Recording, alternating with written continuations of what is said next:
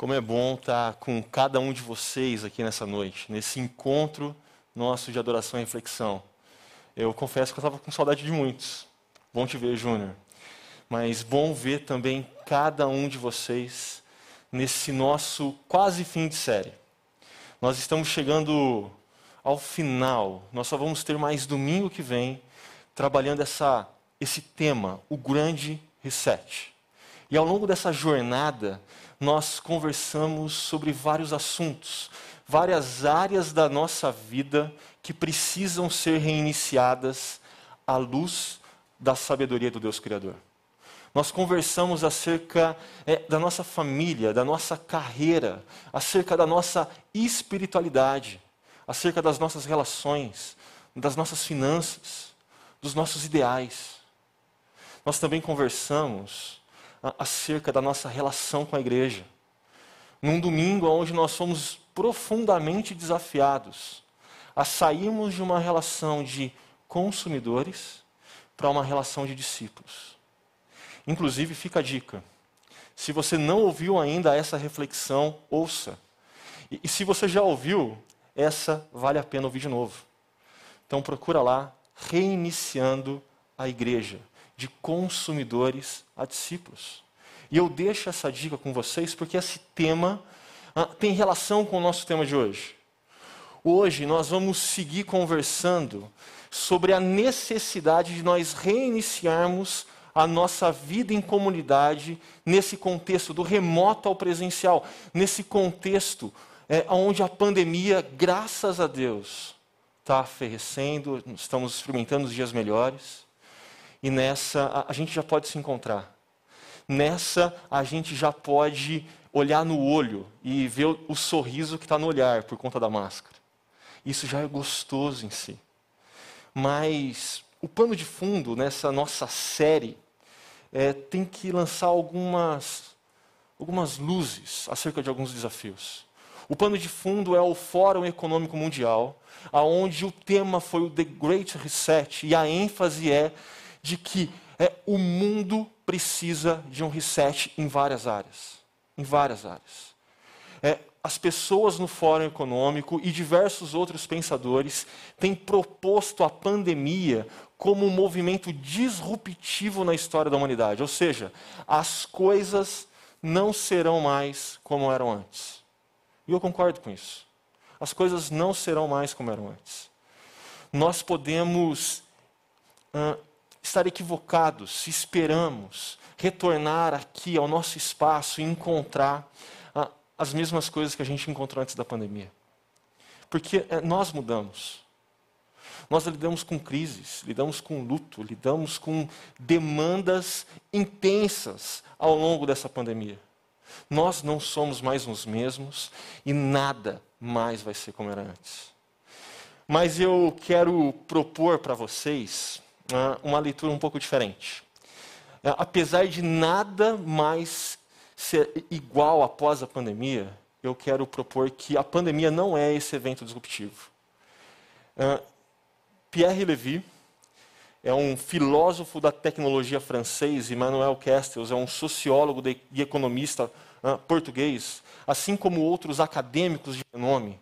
Eles propõem que a internet é um evento disruptivo o surgimento da internet trouxe a possibilidade de que novas coisas acontecessem, novas estruturas, ah, novas formas de se viver, de se criar cultura.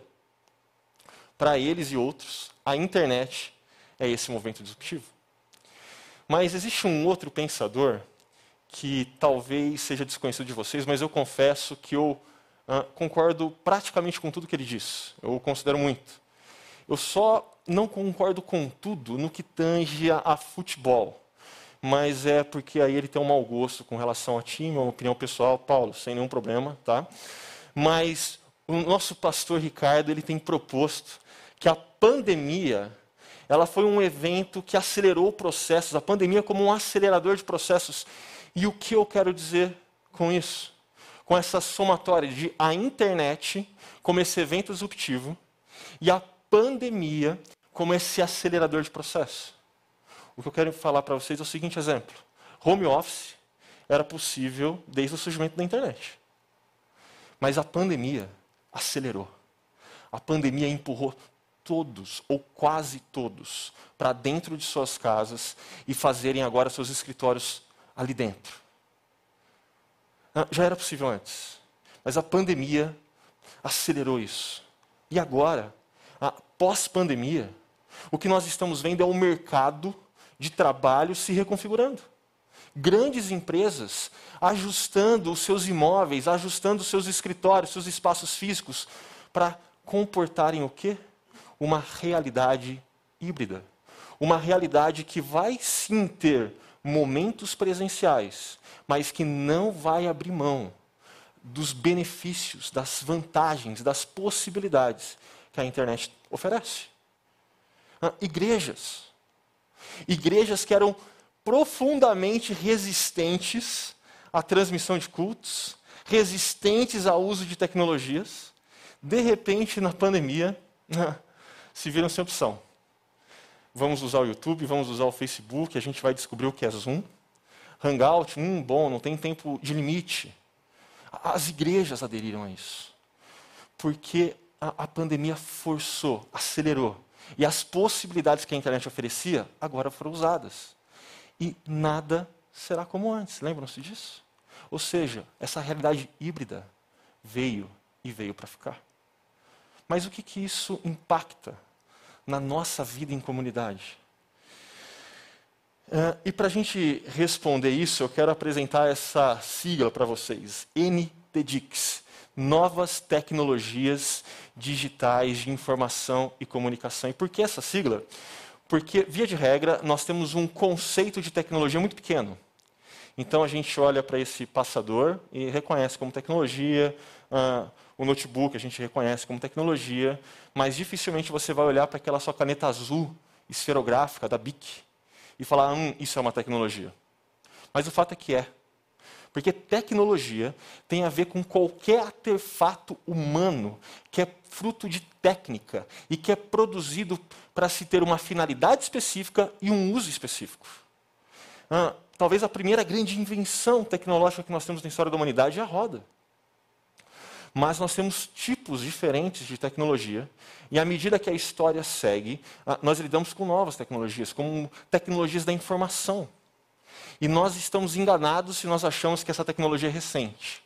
Porque tecnologia da informação, para muitos autores, tem a ver com ah, aquele clássico papel e tinta. Tem a ver com escrita. Tem a ver com, no seu início, no seu cerne, com a, a escrita cuneiforme dos sumérios, o alfabeto dos fenícios. Algo que remonta a dois mil anos antes de Cristo. A tecnologia da comunicação que possibilita que essa informação agora alcance uma abrangência de alcance que não foi visto antes, como, por exemplo, a, a primeira, para muitos autores, a imprensa de Gutenberg. Mais recentemente, com o advento da internet, a, a tecnologia digital. Essa nos é familiar. E as inovações são tantas que muitos autores optaram por, em vez de crescer a sigla, apenas adicionar um N. Novas tecnologias digitais de informação e comunicação. Então, com esse guarda-chuva, pensem o seguinte: nós, como igreja, nós, como discípulos de Jesus, não estamos usando a tecnologia é, somente porque a pandemia nos empurrou para online. Simplesmente porque a pandemia nos jogou para o YouTube e Facebook como nunca antes. Não. Nós estamos usando a tecnologia na reforma, quando a imprensa de Gutenberg possibilita que panfletos, materiais bíblicos sejam produzidos e alcancem todo um continente, levando aquele redescobrimento do Evangelho com paixão, com afinco. Tecnologia. Ou ainda, ah, no primeiro século. Sim, no primeiro século. No primeiro século da igreja, os apóstolos, através de papel e tinta, escreviam cartas para que outras pessoas fossem abençoadas, tivessem a sua fé desenvolvida, pudessem adquirir maturidade. E essas cartas eram ah, chegavam aos cantos mais remotos através de uma outra tecnologia, as estradas do Império Romano. E essa simples tecnologia, simples, comparada às nossas, possibilitava que distâncias fossem superadas. Porque para nós que somos discípulos de Jesus, a distância não pode impedir que algumas coisas aconteçam. E por isso eu quero trazer esse exemplo para vocês é, da carta do apóstolo Paulo à igreja em Roma. Ainda no primeiro capítulo, são poucos os versos que eu quero chamar a atenção de vocês, mas tenham em mente. Uma das exceções dessa carta é que Paulo não havia plantado aquela igreja, ele não havia começado aquela comunidade de discípulos. Mas apesar disso, ele tinha alguns amigos, alguns conhecidos e pessoas ali que ele queria muito ver. E ele estava desejoso de estar presencialmente com aquelas pessoas. Mas enquanto isso ainda não era possível, a distância não impediu que algumas coisas acontecessem, entre elas, que o evangelho fosse anunciado, que o testemunho público daquela igreja que estava longe de Paulo chegasse até ele. Porque é o que ele diz: Antes de tudo, sou grato a meu Deus, mediante Jesus Cristo, por todos vocês, porque em todo o mundo está sendo anunciada a fé que vocês têm. Imagine uma comunidade debaixo do nariz de César, do grande poderoso do Império Romano, mas proclamando que aquele cara não era o verdadeiro senhor da história, mas sim que Jesus era. Aquela igreja pequena, porque tire da sua cabeça a imagem de uma igreja em Roma com a Basílica de São Pedro e com a sua riqueza acumulada. Não! A igreja que tem esse testemunho público e esse anúncio do Evangelho e os frutos do Evangelho que era anunciado, chegando aos confins, chegando até Paulo e alegrando o coração dele, era uma igreja que se unia em casas, pequena. Uma igreja que compartilhava a vida e caminhava junto. Uma igreja contracultural porque, como eu disse, enquanto o mundo inteiro dizia que César era senhor e que o jeito certo de se viver era o de Roma, aquelas pessoas falavam: não, Jesus é o verdadeiro Senhor. E o jeito certo de viver é que nós vivamos a vida dele. Ah, essa igreja ao qual o Evangelho foi anunciado e gerou frutos. O testemunho público dela superou distâncias, chegou até Paulo. Outro ponto, que o texto continua, Paulo dizendo: Deus, a quem sirvo de todo o coração, pregando o Evangelho de seu Filho, é minha testemunha de como sempre me lembro de vocês em minhas orações. Em mim orações, eu sempre me lembro de vocês. A distância não impediu que Paulo orasse para aquelas pessoas. A distância não impediu que Paulo diariamente colocasse aquelas pessoas, os seus pedidos, as suas vidas, diante do Deus Todo-Poderoso. A distância não impede que nós oremos um pelos outros. Mas ah, eu penso que muitas vezes a gente não ora porque de certa forma a gente criou um sinônimo de que eu vou orar por você, é tipo um tapinha nas costas de vai ficar tudo bem, e nunca mais a gente conversa sobre esse assunto. Não. Oração é o mínimo e o máximo que nós podemos fazer por qualquer pessoa. O mínimo, porque convenhamos, irmãos, não é difícil. Não é difícil você separar cinco minutos do seu dia e pegar os pedidos que você recebeu no seu grupo pequeno, de amigos de trabalho que compartilharam com você, e colocar esses pedidos diante de Deus. Não é difícil, é o mínimo que nós podemos fazer. Mas também a oração é o máximo. Porque não há nada mais significativo, nada mais importante que nós podemos fazer por alguém em momentos de crise do que colocar ela e os seus pedidos diante daquele que pode fazer nova todas as coisas. Oração é o mínimo e o máximo que nós podemos fazer para alguém. Nós não podemos negligenciar a prática da oração, porque ela supera distâncias. Ela nos aproxima do outro e do próprio Deus. Por isso, guardem. A distância não impediu que o Evangelho fosse anunciado e seus frutos manifestos. A, a distância não impediu que a oração um pelos outros fosse praticada.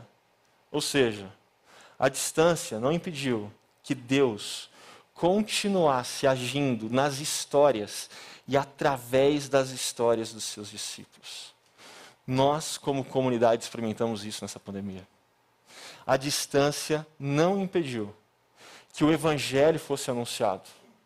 Pessoas, através das transmissões que nós fizemos dominicalmente, ouviram da boa notícia e conheceram a Jesus e estão tendo as suas vidas transformadas. E não são poucas. Se eu fosse contar histórias, a gente ia longe hoje. Nos nossos grupos pequenos, a oração foi praticada.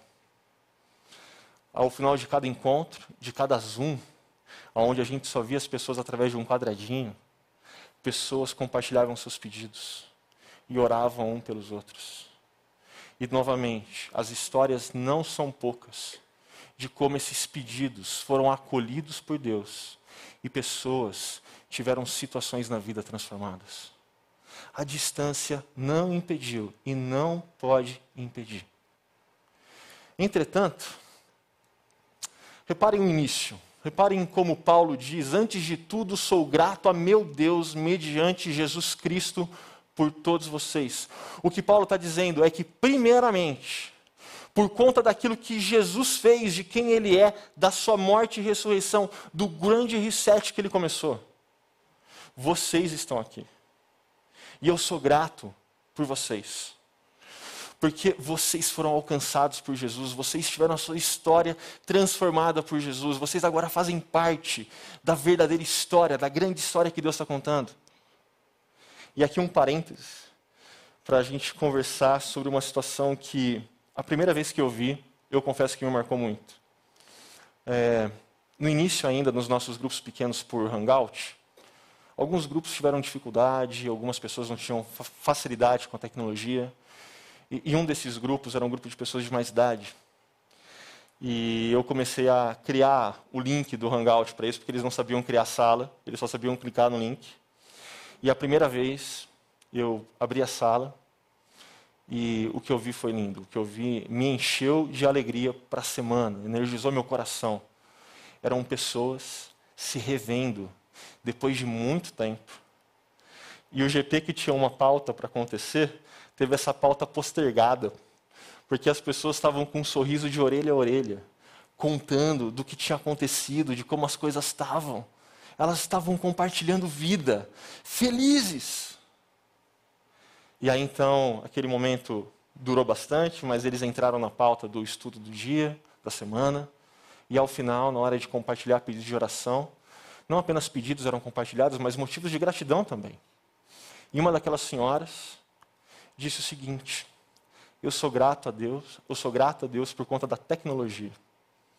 Eu sou grato a Deus por conta da tecnologia. E eu vi essa cena se repetir em vários outros momentos de GPS diferentes. Mas uh, quando nós agradecemos a Deus pela tecnologia nesse contexto, eu quero chamar a atenção de vocês porque nós não estamos agradecendo a tecnologia em si. Nós estamos agradecendo as possibilidades que ela traz. Nós estamos agradecendo porque, nesse contexto de isolamento social, ela possibilitou que nós encontrássemos pessoas que, por conta do que Jesus fez, fazem parte da mesma família que nós. Que elas encontrassem pessoas, a gratidão delas era porque pessoas queridas agora estavam próximas de novo, mesmo que através da mediação tecnológica.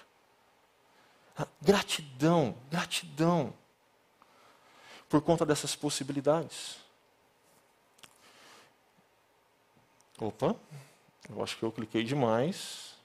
Me perdi. Olha, foi lá para o final. Só um minutinho, volta tudo. Vocês estão dando spoilers. Rápidos spoilers. Aqui. Agora sim, esse slide. Eu não sei se vocês vão se lembrar, mas há dois domingos atrás, é, nessa série de depoimentos, de testemunhos que nós temos compartilhados, o Arécio contou uma parte da sua história e ele compartilhando acerca dessas possibilidades que a tecnologia trouxe para que a fé dele fosse nutrida no contexto que ainda antes da pandemia, ele fora do país, num contexto onde igreja local, igreja boa, era difícil. as transmissões dominicais nossas é, nutriam a fé dele e da família dele. Ah, ou ainda, todos nós, em grupos pequenos, temos histórias assim. Um desses grupos é um grupo recente, é GP Europa. Não, não o bairro, o continente. Pessoas da nossa comunidade que, por motivos profissionais, foram para fora do país para um contexto onde igreja, novamente, igreja local, igreja boa, é raro. Elas não apenas estão tendo a sua fé nutrida e da sua família através das transmissões. Por conta de momentos assim, elas estão compartilhando vida. Elas estão podendo orar umas pelas outras, compartilhar os desafios, possibilidades que a tecnologia traz. Mas eu preciso fazer é, rapidamente com vocês duas considerações acerca dessas possibilidades que a tecnologia traz. A primeira delas tem a ver com que essas possibilidades elas vêm acompanhadas de algumas tentações. Eu quero destacar três com vocês: conforto excessivo, individualismo, consumo, conforto excessivo. Ah, todos nós aqui, durante a pandemia, o nosso encontro estava às 10 horas, certo? Você acordava às 9h40 dava tempo de tomar café e você não chegava atrasado para o encontro. Impressionante, não? Um conforto pouco. Você via da sua casa, tomando o café recém-passado. Conforto. Mas esse conforto excessivo, em diversos cenários, ele é prejudicial. Ele tira a nossa capacidade de resiliência. Ele fere a nossa disciplina. Ah, às vezes a gente ainda não voltou para cá, para o presencial, porque a gente ficou bem mal acostumado e a gente não quer abrir mão desse conforto excessivo que nós ganhamos. Mas também individualismo, porque agora é, você está ali sozinho. E de repente você gostou de estar ali sozinho. E você vai tendo o seu individualismo nutrido por conta dessas possibilidades que a tecnologia traz. Ou ainda, consumo. Porque você faz o, mix é, do culto dominical do jeito que você gosta a música de tal igreja, a mensagem de outra, e se você tem filhos pequenos, o material do Kids é de outra. E, mas assim, relação com essa, alguma dessas igrejas, de jeito nenhum, apenas consumo. Uh, servir a alguma dessas igrejas? Não, apenas consumo. Essas possibilidades que a tecnologia traz, elas vêm acompanhadas de algumas tentações. Mas um outro ponto, o segundo adendo que eu queria fazer com, trazer com vocês é que essas possibilidades demandam de nós responsabilidade. O apóstolo Paulo, assim como os demais, com a pouca tecnologia que eles tinham em mão, papel e tinta, fizeram bom uso. Fizeram bom uso. E nós? É, com as infinitas possibilidades do nosso smartphone. E nós, é, com as nossas redes sociais. Quando eu falo de cuidado no compartilhar, eu não estou falando do compartilhar vida, mas daquilo que você compartilha na sua timeline. Ah, você compartilha coisas desenfreadamente? Ou você tem algum tipo de intencionalidade que quando você compartilha você fala: Nossa, eu espero que de alguma forma Deus use isso para abençoar pessoas? No interagir. Como que funcionam os nossos grupos de WhatsApp? Grupos de família? É só para brigar por conta de política? Ou a gente é intencional para abençoar a nossa família? Nos grupos de WhatsApp dos nossos grupos pequenos, a gente está ali por? Tá? Ou a gente está sendo intencional para compartilhar a vida, para orar um pelos outros, para que a distância não impeça? Nós precisamos ser responsáveis no uso com a tecnologia. Mas reparem como esse texto segue. É, e peço que agora, finalmente, pela vontade de Deus, seja-me aberto o caminho para que eu possa visitá-los. Paulo, é, ele escreve como se estivesse chorando. E ele salienta: anseio vê-los. Um pouco mais à frente, se esse é o início do versículo 11, o início do versículo 13, ele diz: Quero que vocês saibam, irmãos, que muitas vezes planejei visitá-los, mas fui impedido de fazê-lo até agora. Paulo não diz os motivos, não diz o que aconteceu, que ele não pôde ainda estar presencialmente, mas ele não podia. E apesar da tecnologia da papel e tinta superar a distância, aproximar eles, permitir que eles orassem, compartilhassem vida, anunciassem o Evangelho, é, ele queria estar presencialmente. Ele queria estar presencialmente. É, diante da impossibilidade de estar presencialmente, as possibilidades da tecnologia ajudam a superar a distância e nutrir a fé. Mas isso não satisfaz o anseio pelo encontro presencial. Eu gosto de café. E a pandemia me roubou o café presencial com muitos de vocês. Mas com muitos de vocês eu tive o prazer de passar um cafezinho na minha casa, você passava na sua, a gente ligava o hangout e ali tomava um cafezinho junto, conversava sobre a vida, orava junto. É, os grupos pequenos, é, para mim é sempre uma alegria estar participando de cada grupo. Mas em cada um desses momentos, a saudade que eu tinha não era amenizada. Pelo contrário, a saudade era nutrida. A cada hangout, a cada grupo pequeno através do Zoom, é, eu ficava com mais vontade de estar aqui com vocês. É, e eu tenho duas respostas, duas possíveis hipóteses, porque a gente experimenta isso. A primeira delas tem a ver com os limites da tecnologia. É, toda tecnologia possui algum tipo de limite. Ela não é infinita no seu alcance e possibilidades, elas possuem limites. Uh, a gente não pode tocar, a gente não pode abraçar através do Hangout.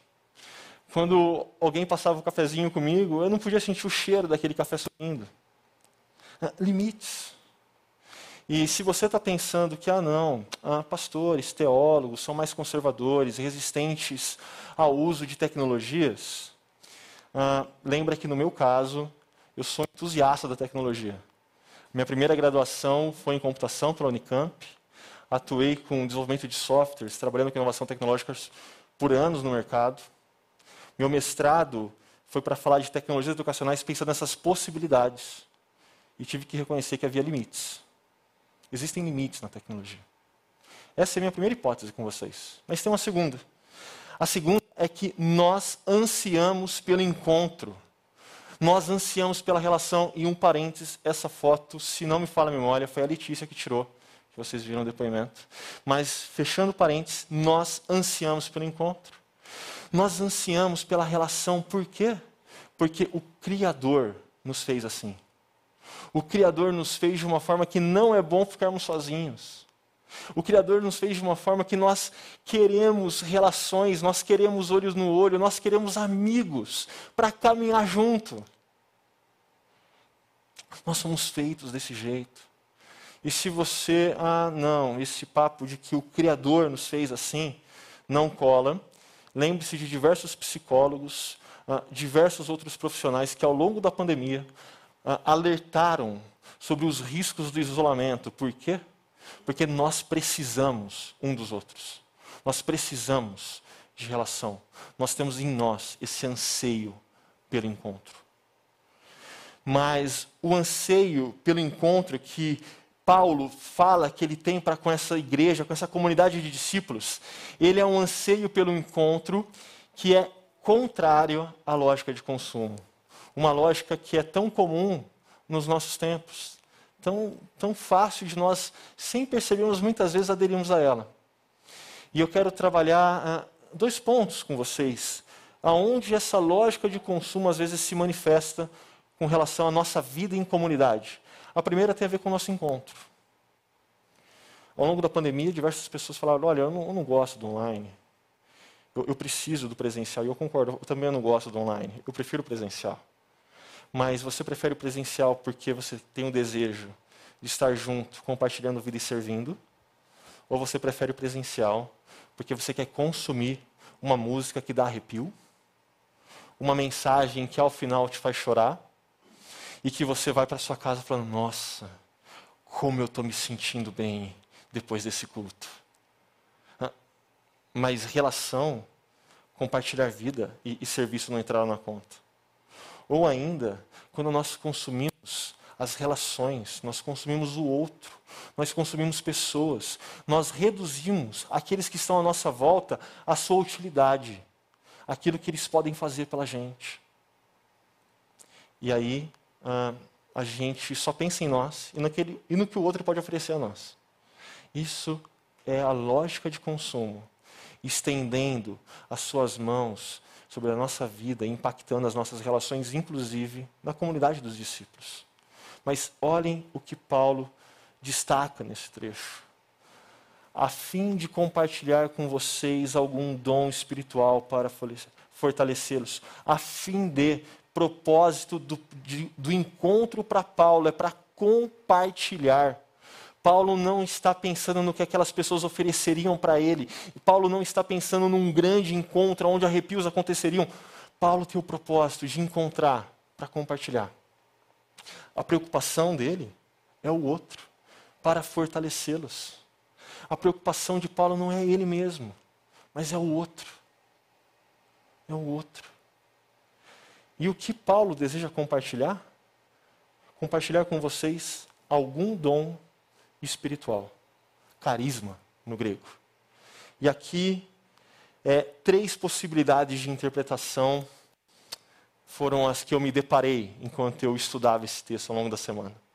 A primeira delas é que esse carisma a qual Paulo se refere tem a ver com a lista de carismatas, de outros dons espirituais que a gente encontra no Novo Testamento, inclusive nas próprias cartas do apóstolo Paulo. Listas bem específicas, mas ao mesmo tempo, de certa forma, uh, listas que deixam muita coisa de fora. Uh, uma segunda interpretação que eu, me, que eu deparei, opa, que eu me deparei foi de que dom espiritual, nesse caso, é uma exceção, mas Paulo está se referindo ao anúncio do Evangelho. O que Paulo deseja fazer assim que encontrar aquelas pessoas é anunciar que em Jesus, através da sua morte e ressurreição, o verdadeiro grande reset teve início. Todas as coisas estão sendo feitas novas. Mas a, a terceira, eu confesso que a terceira é a que eu gostei. A terceira é, é a que me convenceu tanto pela expressão no grego, pelo contexto da carta, uh, e por olhar para o todo e olhar para esse momento. Eu falo, não, é isso, é isso. E eu diria que a terceira tem a ver com dom espiritual.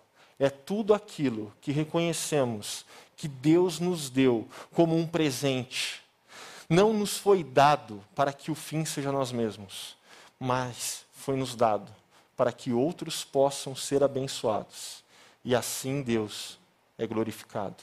Dom espiritual, nesse contexto específico, tem a ver com tudo, tudo, tudo que Paulo olha para si e fala: Isso não é meu, isso é presente de Deus, mas esse presente não é para parar em mim, esse presente é para que outros cresçam, outros sejam abençoados, outros tenham a sua vida impactada e transformada. Completamente contrária à lógica do consumo. Uh, mas esse texto continua. E o verso 12 diz: Isto é, para que eu e vocês sejamos mutuamente, mutuamente encorajados pela fé. Mutuamente encorajados pela fé. Dois aspectos. Um deles eu quero apenas levantar a bola, mas conversar com vocês mais no Chakra Talk dessa semana, que tem a ver com os imperativos de mutualidade. Quais são os imperativos, quais são os mandamentos que nós, como discípulos de Jesus, temos para orientar a nossa relação entre nós? Para nos abençoarmos mutuamente, para nos encorajarmos mutuamente, para nos edificarmos mutuamente. E o segundo é, tem relação com o que eu humildemente chamei do milagre do serviço o milagre do serviço. Porque existe algo de sobrenatural quando nós nos dispomos a servir a Deus servindo pessoas. E esse algo é que nós vamos para algum local, algum momento, algum evento, ou em qualquer ação diária da nossa vida, nós vamos esperando dar. Nós vamos esperando fazer. Mas o que acontece é que nós ganhamos. O que acontece é que você foi esperando deixar alguém feliz e quem saiu sorrindo de orelha a orelha foi você. Uh, quer alguns exemplos disso na nossa própria comunidade? Lembra a história do Areste? O Arécio disse que no seu tempo fora do país, é a transmissão suportou ele e a família. Quando ele voltou, ele não sabia quem era que estava nos bastidores, na nossa salinha aqui escondida. Mas sabe o que o Ares queria fazer? Servir na comunicação.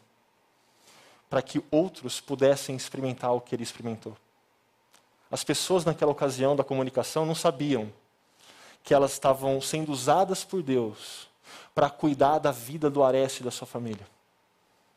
E o Arécio também é, não sabia e não sabe quais pessoas Deus tem usado ele e o serviço dele para manifestar cuidado, graça, transformação.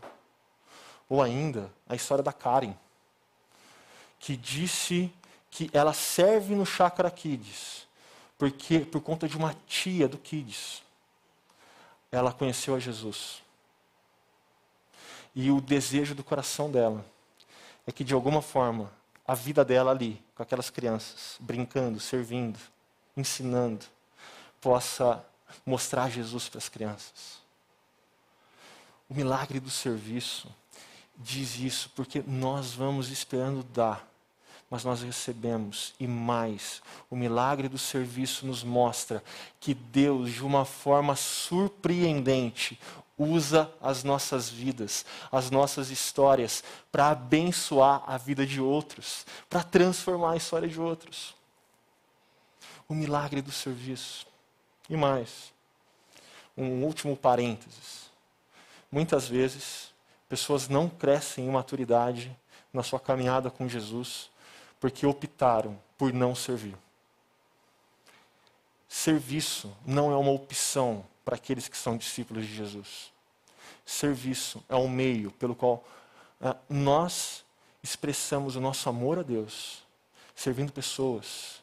É um meio que Deus utiliza, inclusive, para que nós cresçamos. Mas chegando ao fim dessa passagem curta que eu comentei com vocês,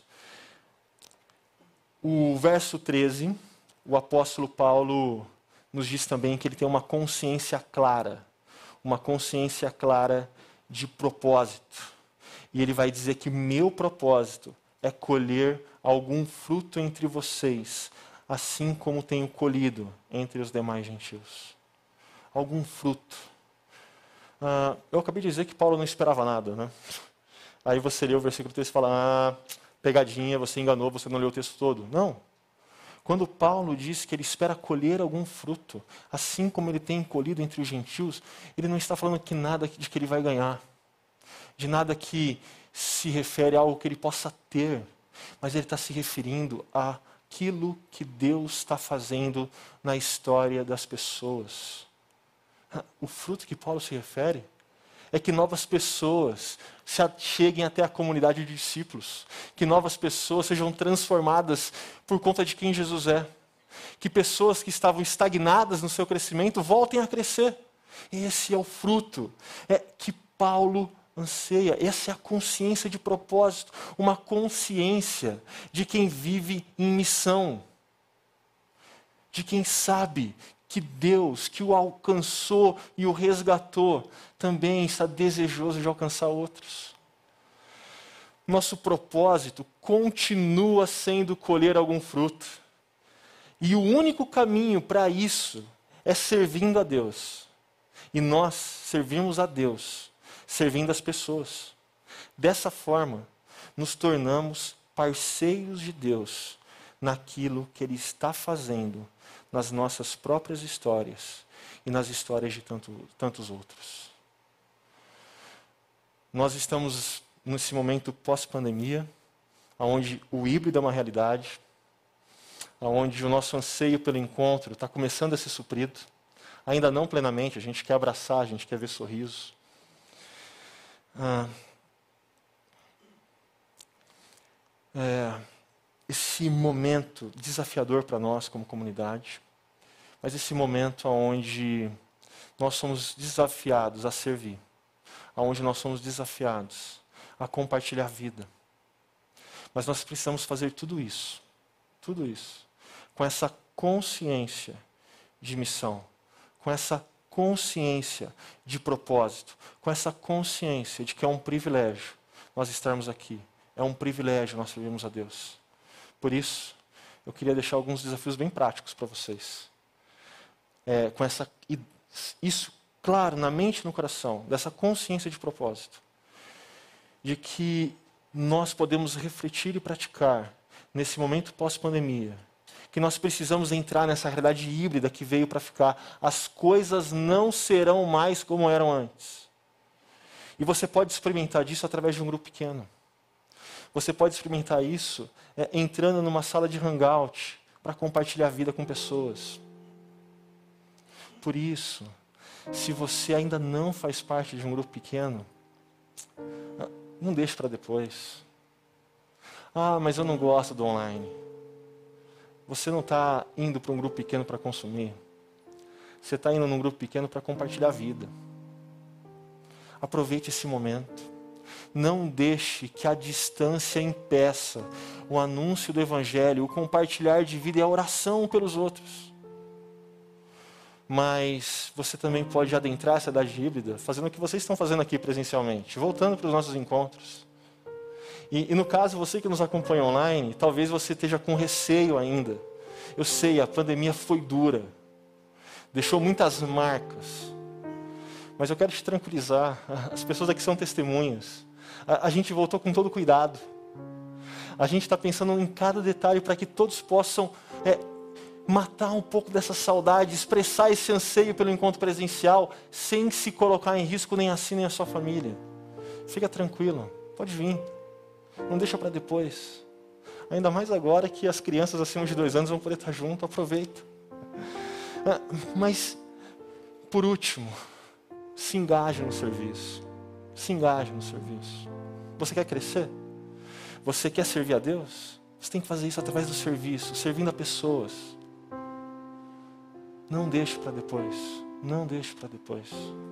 Que você possa fazer tudo isso com essa consciência de propósito, de que o Deus que nos alcançou nos inseriu numa missão, pois Ele está desejoso de alcançar outros, de transformar a vida de outros. E nós vamos ter o privilégio de fazer parte disso. Que Deus te abençoe.